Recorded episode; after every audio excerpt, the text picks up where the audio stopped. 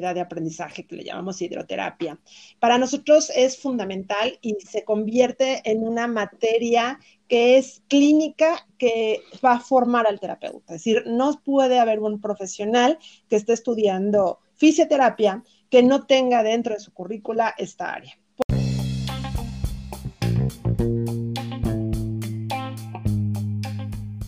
Aquatics, el podcast que te sumerge en el mundo de la terapia acuática. Con ustedes su presentadora, Eugenia Hernández.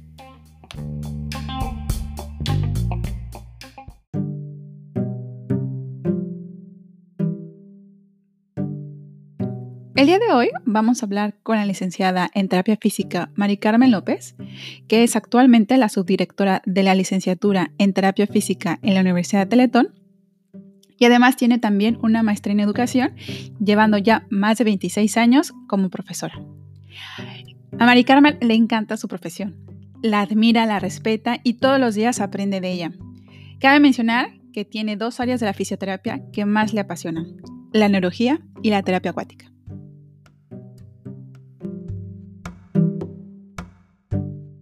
Carmen, muchísimas gracias por haber aceptado la invitación Hola Eugenia, este ¿cómo estás? Muy buenos días, noches, no sé a qué horas vas a pasar el podcast, pero estoy muy gustosa de poder compartir contigo mi experiencia y sobre todo es un honor que nos hayas invitado a participar. Estoy abierta a todas las preguntas, a todas las dudas y sobre todo a poder platicar con tu público, que espero que todo el mundo escuche y que cada vez se sumen más de todo lo que eh, hacemos en la Universidad de Teletón. Muchísimas gracias. Es importante mencionar que Mari Carmen eh, no solamente es profesora de la, universidad, sino que ella también ha estado, está capacitada y además está certificada con Johan Lambeck en Water Specific Therapy, Batragas Ring Method, en Aichi Clinical. Ella se especializó, ella tuvo sus certificaciones en Argentina, Mendoza, y también por eso es como una, como que una, una, buena vocera para hablar sobre terapia acuática y sobre todo porque trabaja con, con estudiantes que se están integrando al mundo laboral de los fisioterapeutas. Y este, este, el día de hoy, este episodio se va a tratar sobre, pues hablar un poco más de aquellos eh, universitarios y resolver un poco de las dudas que tenemos. Antes que nada, Mari Carmen, cuéntame un poco más de ti. ¿Quién eres? ¿Cómo es que claro que sí, un placer. este mundillo? Como bien lo dices, me apasiona lo que hago. Entonces, hace algunos años ya me llamó la atención de poder estudiar algo en las áreas de las ciencias de la salud y tuve la fortuna de caer en el área de la terapia física. Hace 26 años ya egresé de esta licenciatura y también tengo una maestría en educación, porque desde el momento en que egresé, ya estando en mi servicio social, pues me tocó poder impartir y dar clases, ¿no? Me, pusieron esta función de dar clases y poder compartir el conocimiento, por lo cual es una responsabilidad muy grande. Entonces, años, años después, pues tengo la oportunidad de, de hacer esta maestría. Como bien lo comentaste, actualmente trabajo en la Universidad Teletón y soy la subdirectora de la licenciatura en terapia física. En Teletón ya llevo 18 años formando profesionales en esta área y también soy docente desde, como lo comenté, desde que salí hace 26 años. Y no solamente en la Universidad de Teletón, también eh, he participado como docente en la Universidad Autónoma del Estado de México, porque Teletón, al formar profesionales, iniciaron desde hace ya en el 2001, que cumplimos ya 19 años, formando con un vínculo de colaboración y trabajo y un convenio con esta universidad. Entonces, pues fue la responsabilidad de irnos a trabajar para formar a estos chicos que quisieran ser fisioterapeutas con un perfil y una misión eh, fundadas en lo que Teletón tiene como misión. Eh, me encanta lo que hago, de veras soy muy apasionada, admiro y respeto perfectamente mi profesión. Y dentro de esto hay dos cosas que me gustan de la terapia física. La neurología me fascina y pues la terapia acuática es como de las cosas que más me gusta trabajar. Yo estaba, yo estaba viendo un poco como la currícula que tiene, que tiene la universidad, sobre todo la, Universidad de Teletón, que vamos a hablar sobre la Universidad Teletón. A lo mejor hay otras universidades que tienen una currícula diferente. Para las personas que nos escuchan en otros países, eh, cada universidad aquí en México tiene su propia currícula y, sobre todo en, lo especial las privadas, que en este caso Teletón es privada. Y entonces, dependiendo de qué currícula tienen, pues vamos a, tienen un, profesional tiene un perfil u otro perfil. Pero en Teletón tienen una currícula que es, de, lo, que vamos a hablar en, en, concreto. Su currícula de terapia acuática no se llama terapia acuática, sino se llama hidroterapia. Y esta, esta conversación la tuvimos este, Mari Carmen y yo, porque yo le preguntaba por qué era hidroterapia si realmente como fisioterapeutas, pues muchas veces pensamos, lo primero es que vamos a meter a nuestro paciente en una piscina terapéutica y pues cuando metemos un paciente en una piscina terapéutica estamos usando el agua dentro del agua, no estamos usando eso, estamos usando el agua como medio, no como, como agente físico. Y entonces Mari Carmen me contestó el por qué y entonces me gustaría que lo compartieras porque se llama hidroterapia en la currícula de Telton. De entrada, eh, fíjate que hay algo que me gusta de esta currícula y de esta unidad de aprendizaje que le llamamos hidroterapia. Para nosotros es fundamental y se convierte en una materia que es clínica que va a formar al terapeuta. Es decir, no puede haber un profesional que esté estudiando fisioterapia que no tenga dentro de su currícula esta área. ¿Por qué? Porque es un área fundamental de trabajo. Y tenemos 140 horas de esta materia, ¿no? La llevamos en un semestre, en cuarto semestre, y le llamamos hidroterapia porque, como bien lo dices, trabajamos el, el, agente que es el agua en toda su amplio gama o de espectro de acción. Es decir, que hacemos y hablamos en nuestra materia, en nuestro programa educativo, de cómo utilizamos el agua de manera externa ejemplo con las técnicas de un chorro, un lavado, una envoltura, un baño, una ducha.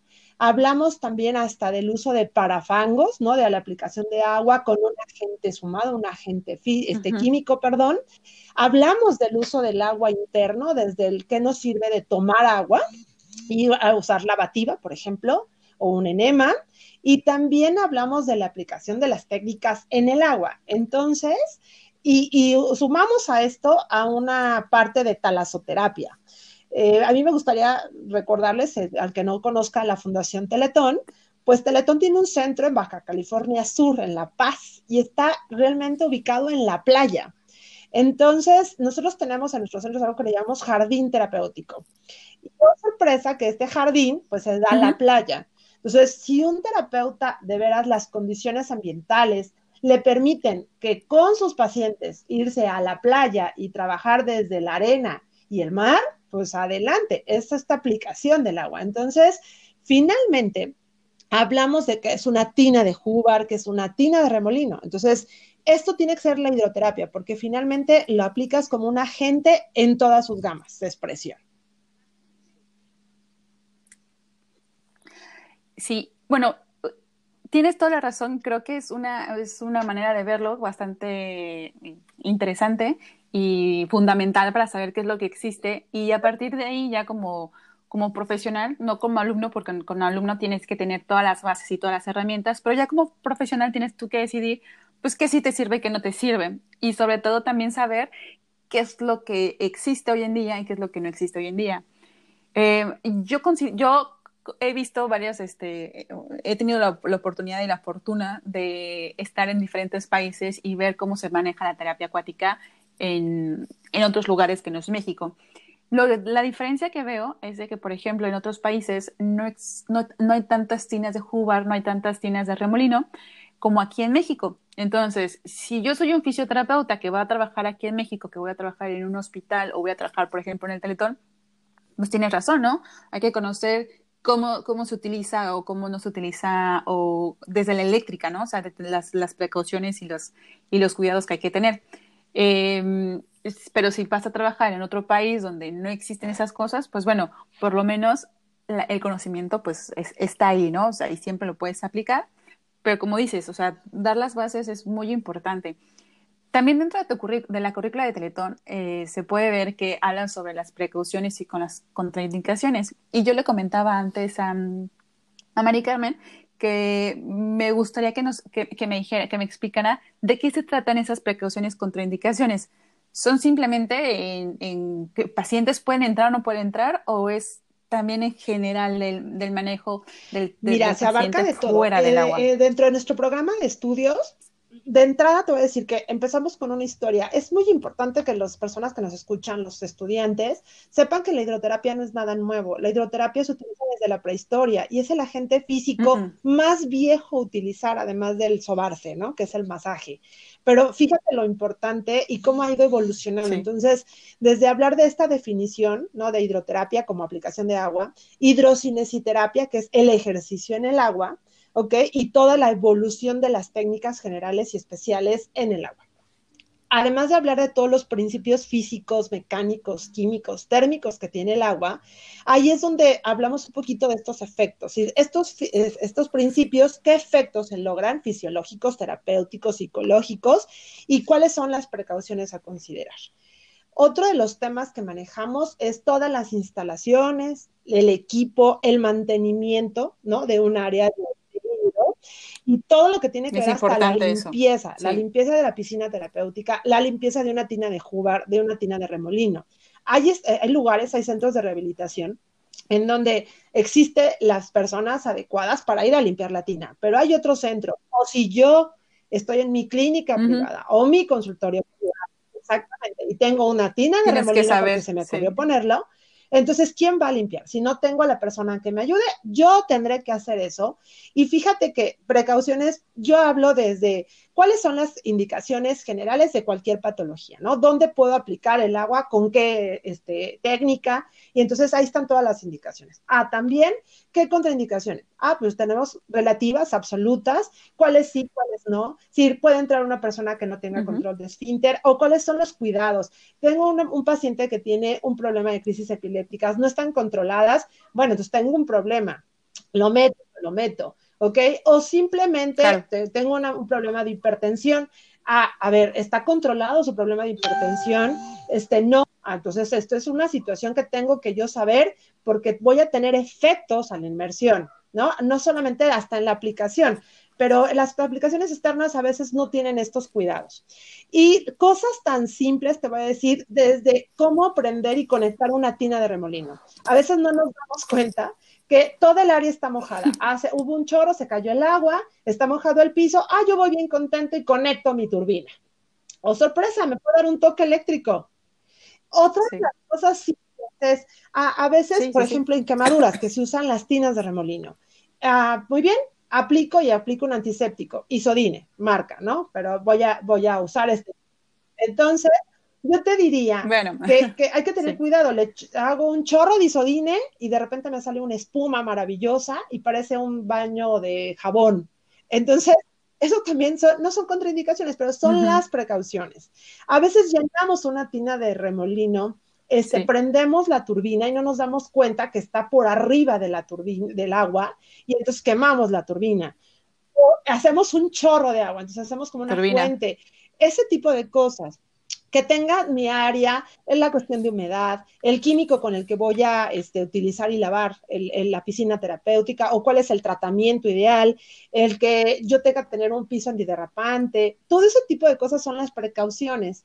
En cuanto a indicaciones y contraindicaciones, pues hablamos de diferentes patologías. Entonces, ¿cómo se aplica el agua externo y adentro, ¿no? En, el, en la inmersión en el agua desde patologías neurológicas, ortopédicas, reumáticas, quemados, deporte, enfermedades del sistema respiratorio cardíaco. Entonces, eso es importante saber qué técnica está indicada para este, esta patología o cuál no está indicada y o qué contraindicación relativa o absoluta tengo al aplicar esta técnica también es importante que vamos a trabajar pues pediatría, adultos, adultos mayores o otras condiciones como un embarazo. Entonces, ¿por qué sí? ¿Por qué no? Eh, como tú bien lo dices, en algunos países ya las tinas de remolino y las tinas de jugar están obsoletas, pero en este país la realidad es que no. Y normalmente en un área de hidro, pues es por los gastos, creo puedo considerar, va a estar más fácil una tina que una piscina terapéutica. Entonces, pues vamos a tener que, si yo mando a un estudiante y que pueda trabajar en cualquier institución, se enfrenta con este tipo de material y va a decir, o este equipo iba a decir, ¿y cómo se ocupa? Parece, fácil, ¿no? Agarro, prendo, le doy clic al, switch de la turbina, pero ¿y qué más? ¿Y qué hago? ¿Por qué lo hago? Ah, tengo una grúa, es un polipasto, traslado al paciente y me voy a tocar de veras con pacientes en diferentes fases, agudas, crónicas, que a lo mejor se puede movilizar o no. Entonces tengo que tener esta gama y lo que queremos es que el estudiante forme un criterio, un criterio propio que construya en sí mismo lo que quiere aprender, que sepa qué es lo bueno, qué es lo malo, que conozca que tiene las herramientas y decida de acuerdo a sus objetivos, qué va a hacer, para qué lo va a hacer, cómo lo va a hacer, y entonces aplique la técnica adecuada. También aplicamos dentro del programa, pues se hablan de las técnicas especiales de hidroterapia. Nosotros le llamamos así, técnicas especiales, que es la, la cuestión de terapia acuática. Y se trabajan lo que existe en la historia en la bibliografía. Se hace una revisión de cada una de las técnicas técnicas que son como muy relajantes, muy pasivas, técnicas muy activas y estimulantes.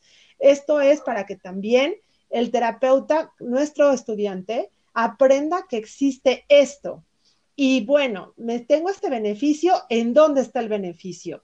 ¿Qué efectos me va a dar esta técnica? Ah, bueno, es para lo que quiero lograr. Puedo combinar técnicas, es bueno combinar las técnicas o mejor decido no utilizar una técnica. Una pregunta, eh, bueno, dos, cosas. La primera es que creo que lo que dices es maravilloso, que los terapeutas sepan exactamente cómo manejar su propia piscina o su propia, su propia área de trabajo.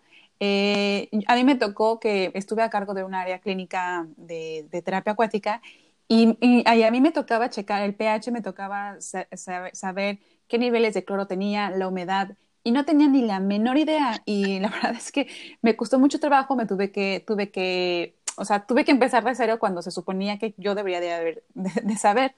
Y eso es una cosa que la verdad es que los, los, los estudiantes tienen que apreciar, aunque a veces digan, híjole, yo no soy intendente, no me interesa saber esto, sino que hay muchas veces que si quieres poner tu propia clínica, pues tienes que hacerla de todo y, que te den estas herramientas desde el principio de tu, de tu base de formación. Es bien importante y es una, es, es algo como denles gracias, ¿no? Que, que, lo, están, que lo están viendo. Y luego otra, una pregunta sobre lo que has mencionado, sobre, los, este, sobre las diferentes técnicas que, que existen en la terapia acuática. Y muchas de ellas requieren una certificación, o sea, cuando, cuando tú ya terminaste tu, tu, carrera y te quieres dedicar a la terapia acuática, pues tienes que certificarte en estas, en estas este, diferentes eh, métodos.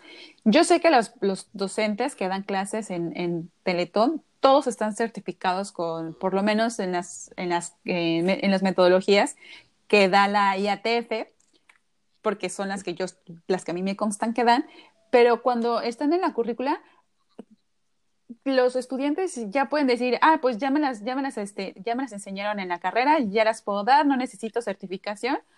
O, o no, solamente es como un Mira, la verdad, el tiempo es tan corto, yo dije son 140 horas, pero estas 140 horas no son suficientes para volverte en un experto en cada una de las áreas. Entonces, finalmente lo que se hace es que pasas como en una breve y rápida película de lo que es la hidroterapia. Y fíjate todo lo que les comenté, hablar de tinas de remolino, tinas de masaje y todas las técnicas que son muchas. Entonces, a lo mejor no se casillan en cada una, pero este, es una clase para una, para otra, para otra. Entonces, 20 sesiones o 20 clases se van, o en 20 semanas se va volando el tiempo. Entonces, no los vuelves y no los certificas. No lo pueden. Primera, el, el docente no está capacitado para certificar. Eso es súper importante, ¿no? Si estamos preparados para dar la terapia Muy importante, y a lo mejor para poder transmitir este conocimiento de lo que aprendimos desde una manera superficial, ¿no? En donde el objetivo es que el alumno sepa que hay y que te retes, lo, dije, en donde se, se sienta que tiene la necesidad de seguir aprendiendo. Entonces, el, docente, nuestros docentes en Teletón, la mayoría está certificado, como tú lo dijiste, en terapia específica en el agua. Tuvimos una fortuna enorme que Johan vino a México y certificó en varios centros de Teletón, ¿no? diferentes lugares de la, de la ah. República, y uno de ellos fue el CRIT que está en el Estado de México, que es Tlanepantla. Es el centro más grande, es donde hay más de 40 fisioterapeutas y hay un área de hidroterapia bien bonita. Es decir, yo siempre he dicho que los centros de... De hecho, yo, yo estuve de hecho, perdona, yo estuve en esa certificación, yo era la traductora de cuando certificó a la mayoría de los, de los, este, de los terapeutas. Y, y, creo que, y creo que la verdad es que hacen un trabajo este, bastante bien, muy, muy bueno. Y, y sí, o sea, hacer hincapié a los estudiantes de que mm, lo que ven es una embarradita muy poquito y sobre todo porque dices, es que ven envolturas, compresas, chorros, eh, vapor, sauna, ven muchísimas cosas. Entonces, es nada más para crear como el, ese sabor de boca, ¿no? Ese buen sabor de boca que, que, Correcto, tengan ganas de, espiguita, de, de decirles, a ver, mira, te lo dejo, esto aquí está, investiga, indaga, prepárate. Si finalmente también decide, y, y, y, te voy a decir algo, en la fisioterapia como en el área de medicina, pues es tan grande los campos de acción que finalmente el estudiante sale y cuando egresa dice, oh Dios, ¿para dónde me voy? tengo tantas cosas para poder elegir, puedo combinar cosas, pero finalmente hay gente que dice, no, a mí la parte del agua no me gusta. Pues me voy a electroterapia. Perfecto, súper bien. Y hay gente que dice, no, a mí el ejercicio es lo que más me encanta, que la verdad en fisioterapia el ejercicio es el eje fundamental, ¿no? El ejercicio en sus formas se había así por haber, en el agua es uno de ellos. Entonces, finalmente dice, no, yo me voy a esta área. Y la gente de hidro, pero este es, este es la, lo que queremos que el profesor transmita al alumno. Le da, ¿no? Si le dice, te voy a decir bien claro, tú, tú que estás certificada en terapia específica, existen los 10 puntos, pero eso no es, si es la base. El crear la terapia es única. Si tú vas a decidir qué hacer, puedes decirle al estudiante, ah, mira, para este punto hace esto, esto, esto, das ideas, ¿no? Das ejemplos, pero finalmente cuando te llega un paciente, tú tienes que ver su contexto, tienes que hacer su análisis y decidir qué tanto hacer. Y entonces a lo mejor ah, hoy le pones pelota y mañana no, y, y te inventas un ejercicio que no estaba escrito. Eso para mí me, encantó, eso es lo que me gusta mucho de, la terapia específica, ¿no? Y no puedes decirle al decir, no, cuando tú vas a dar una plática o al, alumno le dices esto, pues no le vas a decir, a ver, ejercicio uno, haz esto, ejercicio dos, haces aquí, porque estás cayendo en un error. Esto, eso no es terapia específica en el agua. Es decir, tú utilizas los puntos como base y explótalos. Explótalos con el paciente y coordinación. Claro. Yo lo que, lo que quiero también decir un poco es de que eh, en, el plan de estudios, y no solamente en el de ustedes, seguro en muchos, tienen la palabra de Halliwick. Y actualmente está, han escuchado que, que mm, Mari Carmen dice terapia específica en agua, y entonces hay una división en Halliwick y terapia específica en agua. Y les voy a explicar de qué se trata. Halliwick es un, es un método que fue desarrollado por James McMillan que en realidad el objetivo principal de él era eh, que personas con discapacidad aprendieran a nadar. Quiere decir que es un método para utilizarse, que se, que se enseña en el agua para ser utilizado en el agua. Y no solamente contiene 10 puntos, sino que contiene muchísimo más puntos. En otros países, como por ejemplo en el Reino Unido o incluso en Suiza, tienen incluso eh, como mini olimpiadas que son específicas para ver los, los las personas con discapacidad que, que, muestren como lo que han aprendido dentro de sus cursos de, de, de Y entonces, si lo y, y, luego hablamos de terapia específica en agua, que en inglés se llama Water Specific Therapy, que utiliza los primeros 10 puntos de Halliwick, pero el objetivo es de utilizar eh, el agua como un medio, pero que el resultado final, el objetivo es en tierra. Entonces, es Hollywood sería más para que tú le enseñes a nadar a una persona con discapacidad y terapia específica en agua o Water Specific Therapy es para que utilices todas las propiedades físicas, todo lo que es la fisiología de la inmersión en el agua, pero con tu objetivo siempre es sacar al paciente para que lo que enseñes en el agua lo puedas traspolar a, tierra. Y una palabra que a mí me encanta decir, porque lo, este, de, lo, mencionabas, ¿no? O sea, como que no hay que dar, los, los terapeutas no tienen que ser como el ejercicio A, B, C y D. Mi palabra favorita en terapia específica en agua es depende.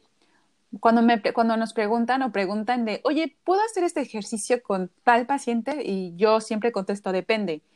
Y, y va a ser, depende de qué, ¿no? O sea, va a depender de cuál es el objetivo. A lo mejor tengo, por ejemplo, una esclerosis múltiple pero el paciente apenas está empezando con esclerosis múltiple y tengo otro paciente también con esclerosis múltiple, pero su objetivo de él es que quiere caminar de, su casa a la casa de su abuelita. Entonces, mi objetivo, mi objetivo, voy a utilizar con los dos terapia específica en agua, Water Specific Therapy, pero mi objetivo y mis ejercicios va a ser diferente al, al paciente A que con el paciente B. Entonces, a pesar de que tengo el mismo diagnóstico médico, el diagnóstico de acuerdo a la CIF, el funcional, es diferente. Entonces siempre va a ser como depende de lo que estés buscando con tu paciente, depende de la valoración que hagas al paciente y depende del objetivo del paciente. Entonces, es otra cosa que también es interesante que los estudiantes que nos escuchan también entiendan que no les podemos, o sea, por mucho que quieran o le pidan al, al, al profesor, oiga, dígame que sí, que no funciona, o sea, díganlo así fácil pues no, no es así en, en, terapia, en la fisioterapia y sobre todo en salud. Yo te pues diría que esto, no, va de esa no quisiera usar la palabra, pero es un albur, es un albur porque en, te puede funcionar o no. Por eso hay, una, hay un modelo de atención en fisioterapia. Y algo que me gusta de este modelo es el análisis. Si tú haces un correcto análisis, que yo creo que es lo que nos falta mucho a los fisioterapeutas, deberás meternos en este pedacito. Sabemos evaluar, sí. pero no sabemos hacer este análisis y, y este, este análisis me llega a este diagnóstico en fisioterapia, que también es algo, no tenemos, nosotros tenemos una materia que así se llama diagnóstico en fisioterapia porque es importante que después de conocer qué, es lo que te contó el paciente o el familiar del paciente, tu evaluación, tu propio criterio, tu experiencia, tus conocimientos, analizas y dices, oh, ok, de acuerdo a la CIF, tenemos esto, ¿no? Este es mi resultado. Perfecto, ¿qué, tengo que trabajar? Los contextos cambian. El paciente tiene diferente edad, como tú bien lo dices, el diagnóstico es el mismo, pero puede ser diferente etapa de la enfermedad crónica, aguda, subaguda, diferente edad, diferente objetivo, diferente hasta dónde vive, diferente esquema social, diferentes barreras, diferentes facilitadores. Entonces, no voy a tener un paciente igual y no puedo hacer rutinas de 1, 2, 3, 4 entonces, es súper importante. Y fíjate que tú lo mencionaste, nosotros sí hacemos al estudiante esta diferencia entre el enseñar a nadar, que no nos toca a nosotros, y el terapia específica. Entonces, nosotros les decimos, no te puedo decir, no, aquí está la base, utiliza estos puntos, hazlos como quieras, deseaslo y crea, crea lo que sea de acuerdo a los, tus posibilidades. También tengo que ver las características de la piscina terapéutica donde estoy trabajando. Tengo que decir, está ahorita de moda eh, los tanques este, laminares. Entonces, pues están súper bonitos, ¿no? En vez de poner un super tanque o una piscina enorme, que los viejos centros de rotación las tienen, por el cuidado del ambiente, lo, lo, costoso que es tener un área, pues se fueron a los tanques laminares. Padrísimo pero ¿cuál, ¿qué puedes hacer? Si no vas a meter a un grupo eh, de, pacientes, es decir, es individual, qué ejercicios ibas a hacer, en qué postura lo vas a hacer y, te vas a limitar. Entonces, pues está muy padre, puedes usar la, la cuestión laminar para otra cosa. Entonces, puedes explotarlo, pero también te vas a ver limitado todo eso cambia, fíjate, entonces no puedes hacer una misma rutina y eso, eso es lo que queremos que el estudiante aprenda, que, que, discerne entre qué tengo, qué no tengo, qué ventajas, qué desventajas, cuáles son mis beneficios, este, y, y cuál es principalmente, cuál es el objetivo de mi paciente o en su caso el familiar del paciente a veces que viene acompañado. ¿Cuál es mi objetivo terapéutico? Y si tengo un equipo que trabaja, también cuál es el objetivo del equipo, porque me tengo, soy parte de este equipo y me tengo que sumar y no me tengo que enfrentar en que tú haces esta cosa y el otro hace otra cosa. Y a veces en, en Teletón pasa mucho, los pacientes no van a un centro, van a dos o van a tres. Entonces el terapeuta uno le dije qué hace, el otro le dice otra cosa y entonces a veces se suman y a veces no. Entonces el pobre paciente o su familia viene y dice, ¿a quién le hago caso? O este me lo enseñó así, o este me lo puso así. Entonces, es muy importante tener esta apertura y decirle al alumno, a ver, aprende y, tienes que sumarle. Entonces, si yo tengo otro terapeuta que está trabajando en otro centro, pues si a lo mejor no importa que es el otro centro, me, sumo, nos llamamos, nos ponemos de acuerdo, porque sobre todo lo que queremos, el fin es la funcionalidad y la rehabilitación de este paciente. Entonces, eso es importante para lo que nosotros consideramos que en Teletón tienen que manejar. Y yo creo que todas las escuelas seguramente también están buscando esto. La Universidad Teletón está ubicada en Tlanepantla, al lado, a un costado del centro de rehabilitación. El centro de rehabilitación de veras es muy grande, es el primer centro creado en 1999 y, tiene un área de hidroterapia muy grande, es decir, la verdad sí caben muchos pacientes. Entonces, lo primero que hace es que pues, en la parte teórica pues se dan todos los fundamentos y se va revisando como cada una de estas cosas que te dije. Y en la parte práctica, ya cuando hablamos de la terapia acuática como tal, este, digo, de entrada, en terapias generales, pues vas y ves una tina de remolino, ¿no? Y, vive también esta, esta experiencia el estudiante de lo que es ir a aprender, lo que decíamos de lavar, de conocer que hay tinas fijas, móviles, verticales, horizontales, que me sirven así, así, ya, ya, ¿no? Entonces los bajamos. También van a ver una tina de, de Hoover y se trabaja eh, primero entre pacientes, a veces, perdón, entre estudiantes. Entonces está el maestro, hace la explicación afuera del área, junto al aparato o el equipo, y de repente dice, pues a ver, ¿quién se mete? Para que vea. En, el tanque terapéutico, en la piscina terapéutica, pues pasa lo mismo. Ya voy a ver una técnica, vamos a ver Ai Chi. Ah, ok, perfecto. Entonces todo mundo entra. Puede ser que el, docente decida hacer como esta rutina de Ai Chi fuera del agua, ¿no? Para prepararlo y hacer como todo este proceso, porque sobre todo el Ai Chi no lo puedes ir cortando. Lo ideal, yo creo, yo cuando la tomé, es como muy feo decir, no así, no acá y corrígele aquí. Entonces, pues mejor apréndete esta secuencia para que la disfrutes en el agua. Que yo creo que para mí, te voy a ser sincera, a mí Aichi me, me encanta. Yo siempre he dicho que yo debería de, todas las tardes ir a hacer Aichi, pero yo paciente, ¿no? hay, una, hay una nueva modalidad que se llama Aichi clínico, que de hecho están desarrollando eh, Johan Lambeck, eh, Anne Bomer y Urs Gamper que es no solamente los catas de Aichi, sino que se están especializando más, enfocando más a la parte clínica. Oh, y un ejemplo de ellos es pacientes después de un cáncer de mama.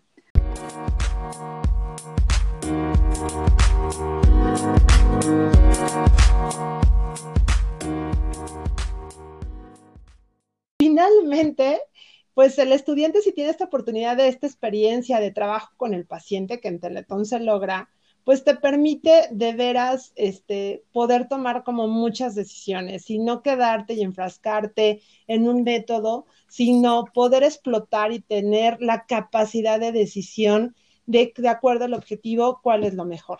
Entonces, yo creo, yo decía algo que, no sé si se, se va a escuchar, pero sí me gustaría como retomar, es el agua es un poder, ¿no? Es decir, el agua, eh, creo que no se escuchó eso. Yo les dije que hay un refrán que dice que gota a gota, ¿no? El agua puede eh, perforar una piedra, ¿no?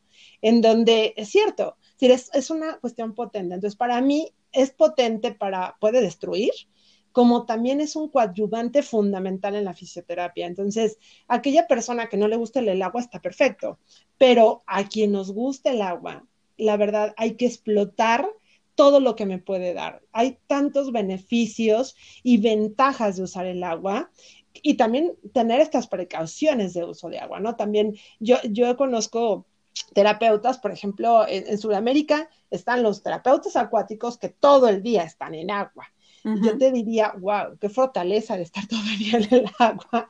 Duermen como bebés. Sí, no, pero, pero también, digo, no sé si es súper benéfico para él, para el paciente sí, pero este, estos también, estos cuidados, en la hidratación que yo debo de tener por el tiempo del agua, mi periodo de descanso que debo de hacer. Entonces, finalmente el agua, pues también es tenerle respeto, pero sobre todo lo que yo digo es abusar de esta parte científica que tenemos, de esta prioridad que tenemos el fisioterapeuta de poderla utilizar como un agente y que sea fundamental en nuestro plan de intervención.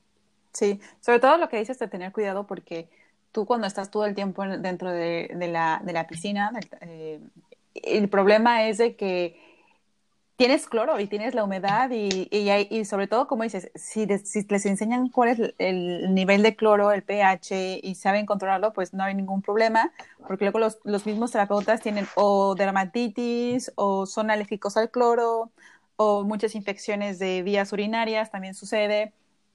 Eh, eh, eh, eso, hay, eso hay que saber como, como terapeuta, pues tener también como saber cómo, cómo realizar una terapia, no solamente cómo hacerla, sino cómo cuidarte, que también es una parte muy importante en la terapia acuática. Y en el aprendizaje del estudiante. Finalmente él va a ser el terapeuta y tiene que saber que también tiene estas características. En Teletón usamos neopreno, no estoy muy convencida. Y Yo no estoy nada convencida. pues la verdad, la verdad, el traje de baño es espectacular, ¿no? Por otras características, flotas mucho, no tienes estabilidad y, en un paciente no le pongas un neopreno, no hay sensibilidad. No, Entonces, finalmente. Yo, creo, yo creo que lo utilizan más por, por el tema social o el tema cultural de México, más que, que otra cosa, sobre todo porque las, eh, la, la, temperatura que tienen en, en, ustedes en el, en área de piscina terapéutica es muy caluroso. Entonces, yo he estado ahí con un bañador, con un traje de baño normal, y digo, me estoy muriendo de calor, no sé ustedes que están en el neopreno.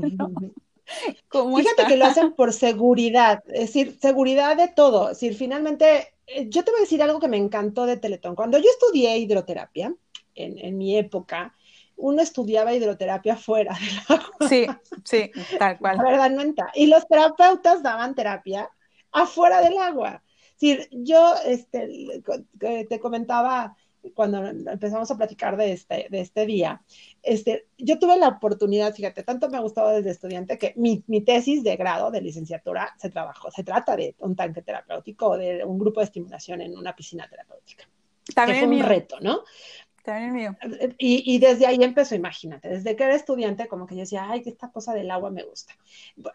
Tengo un porqué. Yo alguna vez en mi vida quise ser bióloga marina, entonces para mí el agua ha sido como fundamental y las circunstancias me llevaron a la fisioterapia. No me, no me arrepiento. La verdad, creo que Dios dispone y el, o el hombre propone y Dios dispone. Y finalmente creo que le dio así en el clavo y en el punto ideal de mi, mi personalidad y de mis gustos creo que soy fisioterapeuta. Lo he ido descubriendo.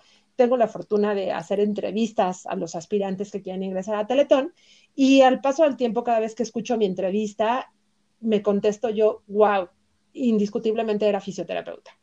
Hmm. Entonces, pero el agua y la biología siempre me ha gustado. Desde muy chica, las áreas de salud siempre me agradaron y entonces por eso yo creo que el agua. Pero la verdad, mis maestros y los terapeutas que trabajaban en donde yo estudié, pues todos llevaban un, tanque, un grupo de tanque terapéutico, daban cualquier cosa en, en hidro o en la piscina terapéutica y la verdad lo hacían todo desde afuera. Yo, mi programa era desde afuera. Alguna vez en la vida nos retaron y dijeron, ay, ¿quién se mete? Yo fui feliz, siempre fui feliz en, meterme a la piscina, no le tenía miedo. Y siempre les digo a los estudiantes, este, la verdad, nunca me enfermé, nunca me dio una dermatitis, nunca tuve una infección de vías urinarias. Eh, esto tiene que ver con también otros cuidados y otras higienes. En Teletón se busca esto, prevenir que el terapeuta también no tenga lesiones en la piel y también situaciones como de, protección general, ¿no? De las vías urinarias o a veces, a veces uno suena bien simple y dicen, ¿en serio pasa eso? Infecciones hasta vaginales, ¿no? Que no te lo va a dar el agua pero pues evita cualquier cosa y ¿sabes qué? Listo, ahí está. Entonces, por eso lo hacen como más de protección a su terapeuta y por eso los terapeutas, solo los terapeutas entran con traje de neopreno. Y el resto, y lógicamente para mantener esta estabilidad térmica, y el resto de los pacientes se les pide que no entren más que con un bañador o un traje de baño. me acuerdo yo también cuando hice mis prácticas, es que nos daba muchísimo asco entrar al tanque, el, tanque terapéutico. Era como, guácala, no voy a entrar, la verdad. Y entonces cuando ya hice yo la, especialidad y que teníamos que meternos a... Y, te das cuenta que em, no pasa nada, o sea, que sí son gajes del oficio y hay, yo he entrado a, en, en, países muy desarrollados, como por ejemplo Suiza, Alemania, este, Holanda, a las piscinas, y nadie, ningún, nadie, nadie, nadie, nadie, nadie lleva neopreno, nadie, ni siquiera un zapato, zapato para la piscina, nadie, ni siquiera gorro, ni siquiera el gorro para, para el agua, para nadie lleva nada de eso. Entonces, también depende mucho de cómo es el manejo, el manejo de cada, de cada institución. También depende mucho de cómo llevan el, el, tema de, de las limpiezas de las, de las piscinas, pero sobre todo es que si en una institución te piden que lleves gorro y que lleves y que no lleves aretes y que no lleves anillos y que no lleves pues es la decisión de cada, de cada institución. Pero si tú quieres poner tu propia piscina y decides que no, no, lo llevan, no pasa nada, o sea, está bien. O sea, ya es como que a gusto, a gusto de cada quien, ¿no? No es como a fuerza. Estos son como los protocolos, sobre todo va otra vez, comento en la economía, en el impacto que da el tratamiento del agua. Es súper importante. Si alguna persona que de veras en su casa tenga una alberca, sabe perfectamente lo que conlleva tener este servicio, ¿no? Este lujo, podría decirse, o esta parte de recreatividad en casa. Entonces, finalmente, en un centro de rehabilitación, digo, Teletón entra diario 100 personas o más. Entonces, imagínate desde las 7 de la mañana hasta las 3 de la tarde, porque trabajan en individual o en grupo y entra el fisioterapeuta, el acompañante, el paciente, el, paciente. el estudiante, ¿no? Y entonces uno, otro, otro. Entonces son más de 100 personas que están entrando. Si no se protege y no se cuida, bueno, este, la verdad, la limpieza es, terrible. Ahorita ya se está cambiando, por ejemplo, nosotros ya en Fundación Teletón no se utiliza cloro, se utiliza bromo, y entonces para hacer la limpieza y el tratamiento. Ah, se ha visto mejores beneficios, más larga, este, cuestión de que sea el tiempo se alargue, eh, eh, todo este tipo de cosas. Entonces también se ha investigado como que en otras formas para tratar, que salga más económico, que tenga más durabilidad, eh, etcétera, etcétera. mantener un tanque o una piscina terapéutica eh, tan grande este, es, una locura. Entonces, por eso, y el tratar el agua, es decir, no es tan fácil, a veces uno dice, y no sé si te ha pasado y cuando estudiante lo viviste, y cada cuando cambian el agua y te ríes. Porque no se cambia el agua. el agua se va por un filtro, se filtra, se limpia. Y sí, hay un agua que finalmente se va, se desecha, pero está llegando otra. Entonces, los miles de litros que están adentro de, la piscina no se cambian diario. Te puede durar un año, un, un litrito ahí de agua que tiene esa, estancia y ese tiempo. Y, te voy a decir una cosa, donde yo estudié, el agua tenía color verde, café. Sí, yo también. Entonces yo también, digo, nosotros veíamos, y, cuando ya fui yo maestra y fui terapeuta, yo les decía al estudiante, métete, y todos, no, guácala. Y les decía, miren, yo les hago la prueba, viene el químico, vienen todos los técnicos, y me van a decir, tómate el agua, aunque la veas verde. Y sí es cierto, la verdad, tú valorabas toda la cuestión de la, la parte química, y el agua estaba bien, pero tenía un color verde. Entonces tú dices, estás loca. Entonces, finalmente también eso es muy importante que lo sepa y que lo conozca el estudiante, ¿eh? es decir, que sí, que no, porque tú eres el que va a estar ahí. Y yo también siempre invito, a ver, en Teletón, qué bueno que se queden a trabajar en Teletón. Yo creo que es un objetivo, ¿no? Utilizar nuestros centros y que tengas esta oportunidad. Pero también hay gente que va a decir, yo quiero poner mi consultorio o yo quiero abrir mi propio centro, que eso sería súper guau. Que, que, tengas esta oportunidad de, de salir y egresar y decir, me voy a poner un centro yo empezaría por mi consultorio. Pero la verdad, si ya te lanzaste y tienes esta posibilidad, conoce cuál es lo que tienes que hacer y también costo-beneficio. ¿Cuántos pacientes tienes? ¿Vale la pena poner un área de hidro o, de una piscina? ¿O voy y rento una piscina o trabajo y hago convenios? Eso lo tiene que saber. También es costo-beneficio de áreas y eso lo sabe y también se trabaja un poquito. Entonces, la verdad, nuestro programa tiene muchas cosas, si te verás, Eugenia. Es decir, hidro es grande, grande, grande. Y finalmente el estudiante tiene que estar empapado de todo esto para que tome, insisto, con su propio criterio las mejores decisiones. Una cosa, eh, ya, ya, ya para, como para ir al final, eh, los, los, alumnos teniendo tanto, tanto material, tanto espacio, ¿hacen protocolos de investigación? ¿Publican? ¿Hacen artículos? Sí, sí, te comento que dentro de la currícula llevamos cinco años de las áreas de investigación. Desde el primer semestre, ¿no? Se lleva toda esta parte de metodología y se va poco a poco hasta llegar a un seminario de tesis en el octavo semestre. Todos los alumnos, todos los alumnos hacen una tesis o un proyecto de investigación que puede tener como varias variabilidad, ¿no? De, la profundidad. Eh, eh, hacemos, ¿no? Que, el, estudiante decida cuál es el tema y sobre todo, seguramente cualquier profesional y todos sabemos que si la tesis que yo decida hacer no es un tema que me agrade, ya perdimos. Entonces, vamos buscando que el alumno se interese, dónde le gusta, dónde se apasiona, dónde tiene este interés de aprender, para que el proyecto de investigación se le haga lo más menos pesado, ¿no es cierto? Más menos pesado. Es decir, que no se le dificulte, porque a veces nos vacunamos contra la investigación, ¿no? No me gusta, me cuesta trabajo, mejor no hago nada. Entonces, sí queremos. Entonces, tenemos cuatro generaciones como Universidad Teletón como tal, que comenzamos en el 2012, pues hemos egresado cuatro generaciones. Estas cuatro generaciones, pues finalmente siempre hay un alumno que le gusta el tema de hidro, siempre, es decir, puede haber más, pero mínimo hay un alumno que dice, yo quiero hidro. Y entonces, finalmente, trabaja con los profesores y se hacen investigaciones. Entonces, sí se han hecho, de entrada te voy a decir que una por generación existe y, puede haber más. Este, y esto depende también. Eh, ¿Por qué? Porque eh, el hacer una, investigación que sea experimental tiene que tener sus características y tiene que tener como todos estos permisos. ¿Dónde vas a estar? ¿Y quién lo va a hacer? Porque el alumno, si escoge utilizar terapia específica en el agua en pacientes con distrofia muscular, ok, ¿está certificado? No, ¿verdad? Entonces, ¿quién lo va a hacer? ¿Cuál es el profesional que está contigo, ok, desarrollando la investigación?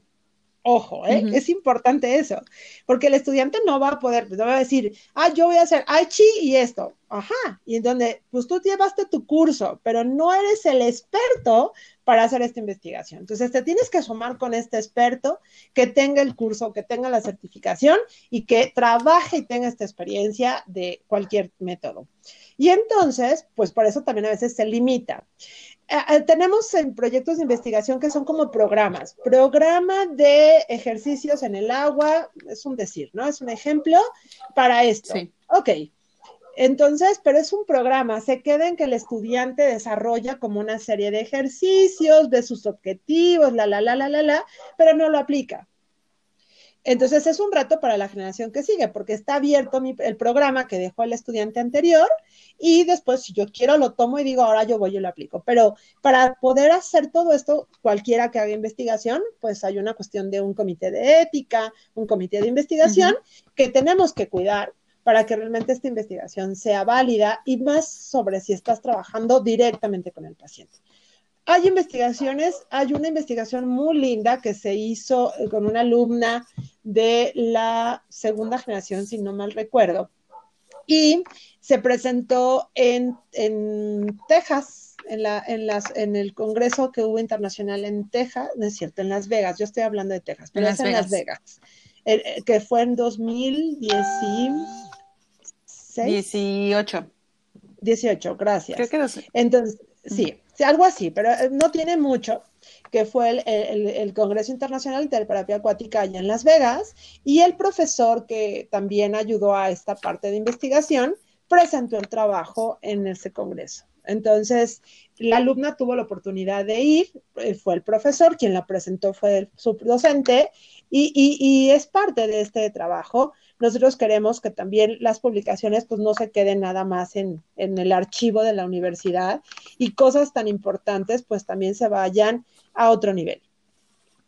Claro, que eso es lo, más importante, ¿no? O sea, el tener como, a mí, en mí en lo particular me gustaría que México sea como puntero en publicaciones y, artículos científicos de terapia, de terapia en agua.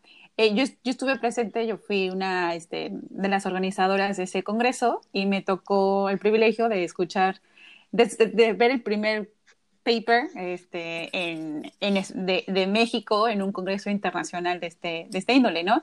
Y sobre todo les invito a los estudiantes, no solamente de, de Teletón, sino a los estudiantes de cualquier otra universidad, que si ya tienen, que si ya están en el protocolo, no como dice Mari Carmen, o sea, cuando haces un protocolo que realmente tienes que hacer el, el tratamiento, es un poco difícil ustedes como, como estudiantes, pero hay una cosa que también dentro del mundo de la metodología de la investigación existen las revisiones sistemáticas. Correcto. Que ahí también pueden hacerlo sin necesidad de hacer una intervención clínica. Entonces, eh, si se les complica mucho, pero realmente quieren hacer una investigación, también los invito a que hagan una revisión sistemática, que es otra manera de hacer investigación, que es totalmente diferente a lo que a lo mejor están acostumbrados a hacer algo clínico, pero que también es una investigación eh, muy importante en el mundo de la rehabilitación física en general. Correcto, yo creo que las revisiones sistemáticas son las que te ayudan a poder hacer la parte de intervención. ¿no? Si, si, tenemos muchas investigaciones por revisiones sistemáticas, que también hay, es una de las formas también de hacer este proyecto en, en Teletón, pues te da este bagaje de decir, wow, a ver, esto han escrito, pues vámonos, ¿no? Vámonos a después aplicar. Entonces, esto es súper importante. Y yo te voy a decir que, que, tuve la oportunidad de estar contigo en Querétaro y, la verdad, algo que a mí me da muchísima tristeza, y en ese momento recuerdo muy bien las palabras de Johan, porque en este país hay gente muy capacitada, muy preparada, súper, ¿no? La verdad, yo creo que en el área de salud México es una potencia. Nuestro más grave problema es que no tenemos nunca el tiempo para escribir y para plasmar todo lo que hacemos. Pero yo creo que también invitaría a todos a que de alguna u otra manera siempre estemos en estos avances científicos y, hagamos algo, pongamos un granito de arena que va desde mi proyecto de investigación de tesis, ¿no? A lo mejor no sé si es el mejor trabajo para irlo a presentar al mundo, pero con algo tengo que, presentarlo. Y claro, me tengo que quitar el miedo porque a lo mejor voy a recibir cosas espectaculares de críticas positivas y también voy a construir de estas mejoras y de opiniones. Entonces, si nunca escribo y no lo hago, pues finalmente, ¿cómo voy a saber si esto está funcionando o no está funcionando? Y toda esta pasión que tengo, pues realmente valió la pena. Entonces es súper importante también hacer esto, es invitar a que siempre se escriba y se investigue. Hay muchas formas de hacer una investigación. Sí, de hecho, fíjate, en, un congreso que hubo en Bélgica, uno de los eh, expositores eh, dio su, su, su, protocolo, pero lo dio solamente con protocolo. Dijo qué era lo que iba a hacer, qué era lo que esperaba, dio su, su hipótesis y es, y, y es válido, o sea, si solamente te quedas ahí y no te quedas en acción, también puedes presentar, sobre todo en ese tipo de congresos que, que lo que busca es que las demás personas se interesen en la investigación y que hablen. Me acuerdo también de este, mm, de este, de este proyecto que presentaron en, en Las Vegas, que el, que el profesor que lo presentó dijo, em, empezó, eh, empezó diciendo, voy a decir algo que a lo mejor no está bien, pero de todas maneras lo voy a decir. Y me acuerdo que un, un doctor muy importante, Bruce Becker, ya al final, este, creo que, no sé si se los mencionó a él, pero a mí me hizo el comentario porque sabe que yo conozco al profesor, me dijo, es bien importante también presentar artículos donde digan, creo que no lo hice bien, pero aquí está el porqué, ¿no? O sea, eh, y eso, dice, eso tiene muchísimo valor y el mismo valor que el de me salió todo esto perfecto.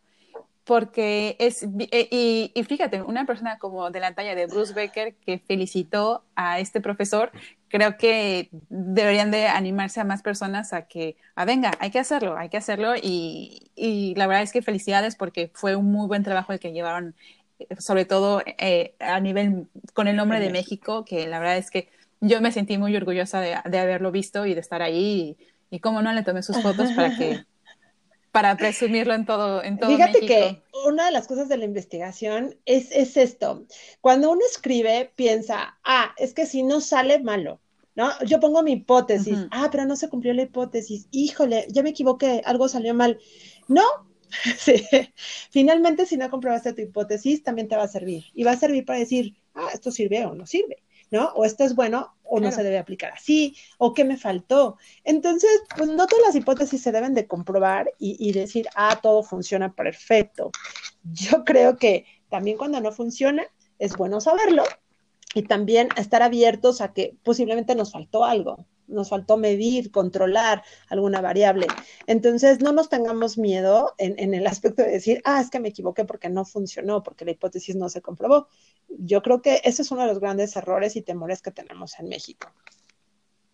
Sí, y hay que lanzarse, porque si ya se lanzó uno, ¿por qué no te vas a lanzar tú, no? Mari Carmen, ya para terminar, y me gustaría darte las gracias por haberte tomado el tiempo, porque justo antes de grabar este podcast hemos hablado muchísimo tiempo eh, tú y yo. Este, me gustaría que concluyeras con qué mensaje les quieres decir a todas las personas que nos están escuchando. claro este que sí, Eugenia. Primero, antes de cerrar todo, deberás agradecerte. Ha sido un placer, eh, ha sido una plática de, me faltó el café pero sinceramente es, un placer, de verdad, sí es un honor y gracias por esta oportunidad, gracias por considerar a la Universidad Teletón y gracias por darme a mí la oportunidad de ser esta representante de la universidad para poder comentar contigo. A mí me gustaría dejar mm, dos mensajes principalmente a toda la audiencia y a todos los estudiantes y profesionales. Uno, invitarlos a que todos los días nos estemos preparando yo creo que los avances científicos todos los días se mueven. En las áreas de salud nada es fijo. Entonces, tenemos una responsabilidad que es la vida de un paciente. Fíjate que yo siempre he dicho que en fisioterapia tenemos esta gran oportunidad. Eh, eh, no es vivir a que lata y el corazón haga pum, pum, pum, ¿no? Ah, si funciona, no funciona, sigue latiendo, no. Un paciente con una discapacidad, a pesar de la discapacidad, o sobre su discapacidad tiene que vivir y, no importando sus deficiencias. Entonces, la responsabilidad del fisioterapeuta es que él viva a pesar de sus deficiencias y tiene que hacer que sea funcional a pesar de sus deficiencias. Esto nos implica responsabilidades de todos los días estar en la vanguardia del conocimiento, en actualizarnos. También Fíjate que en México ha llegado Johan Lambeck, que, que después contaré en privado contigo una anécdota con él, porque no quería venir a México. No sé si te lo dijo algún momento de vida.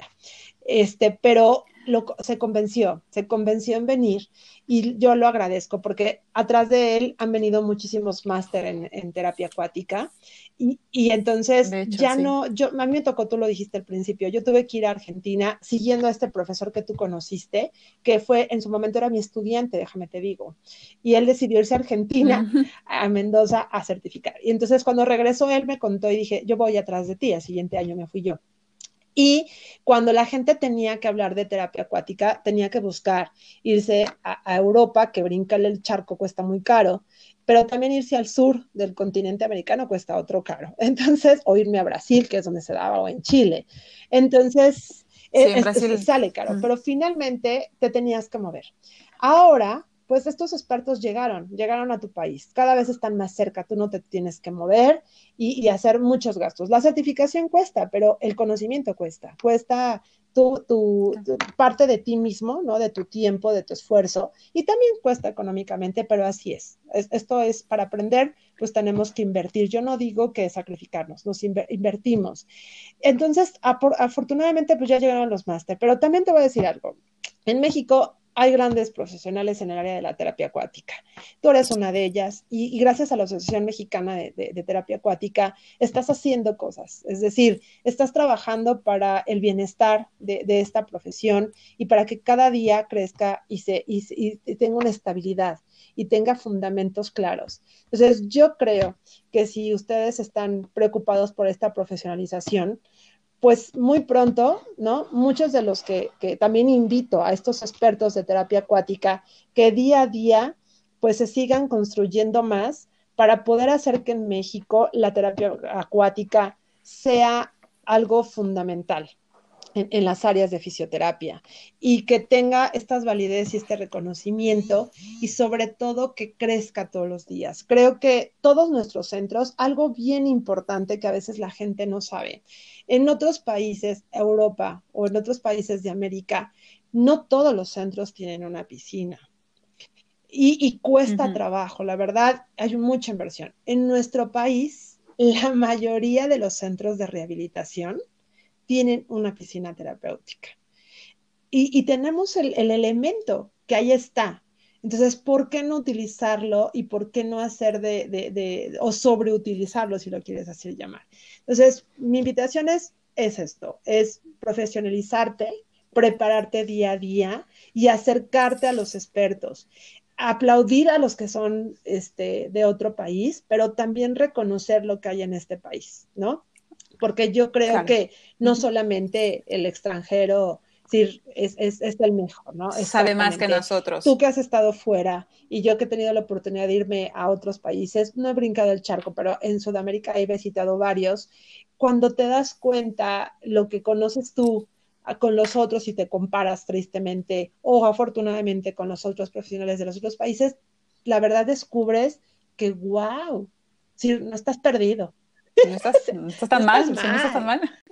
Y entonces yo me acuerdo que decía, a mí me daba un poco de, de, miedo ir a España porque yo sabía que el nivel de ahí era muy alto, pero al final dije, no estoy tan perdida, o sea, la verdad es que, o sea, que muy bien nosotros como mexicanos quedamos la casta eh, y yo creo que al final Johan se decidió por, por venir a México al, al ver que, o que profesionales mexicanos estamos, estamos interesados y que al final no estamos tan perdidos como nosotros mismos llegamos a pensar. No, creemos, la verdad, no, nos creemos, y bien.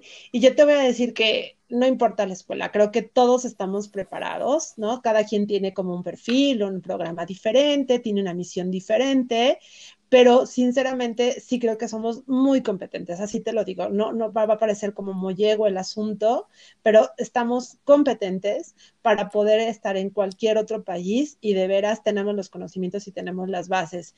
Y también que estoy convencida de eso, porque Johan, si hay algo que le gustó, es que no estamos tan perdidos. Y entonces llegó a México y dijo, wow, en primera hay muchos fisioterapeutas en el país.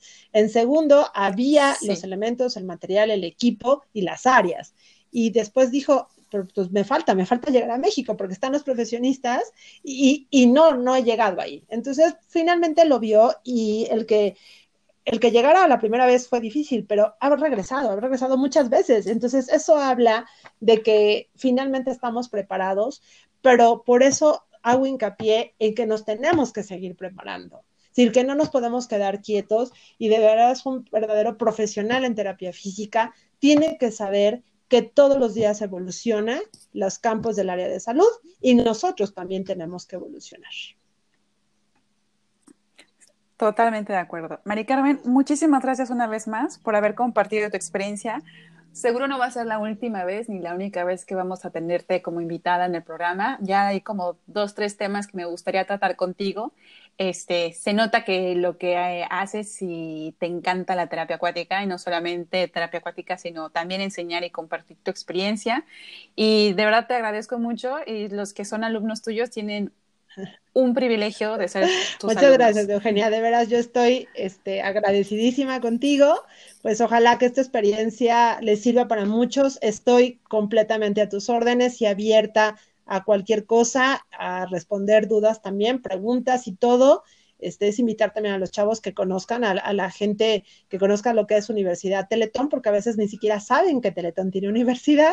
Entonces, es, también es importante porque este, este momento me das esta oportunidad de, también que conozcan esta universidad. Entonces, gracias, gracias por el tiempo, por el espacio y estoy a tus órdenes cuando gustes, de veras, es un placer y es asombroso platicar contigo. Cuídate mucho. Muchas gracias.